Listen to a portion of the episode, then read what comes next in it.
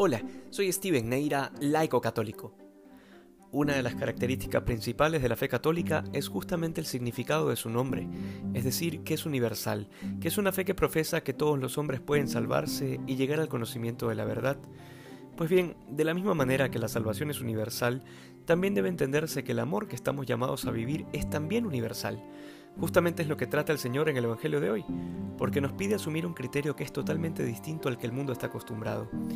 Generalmente la gente está muy de acuerdo con aquella enseñanza de que si a uno lo tratan mal, pues uno no debe dejarse, sino que también debe responder de la misma manera.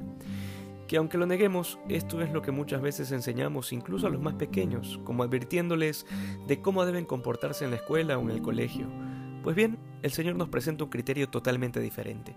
Nos presenta el desafío de amar como Él amó, sin condicionar el amor a una respuesta específica o a un trato particular pero es que además la razón por la que hay que hacerlo no es otra que la de asemejarnos al Padre que está en los cielos, que hace salir el sol sobre justos e injustos, y debo admitir que esta es una de esas enseñanzas duras, de las que muy pocos están dispuestos a asumir con todo lo que implica.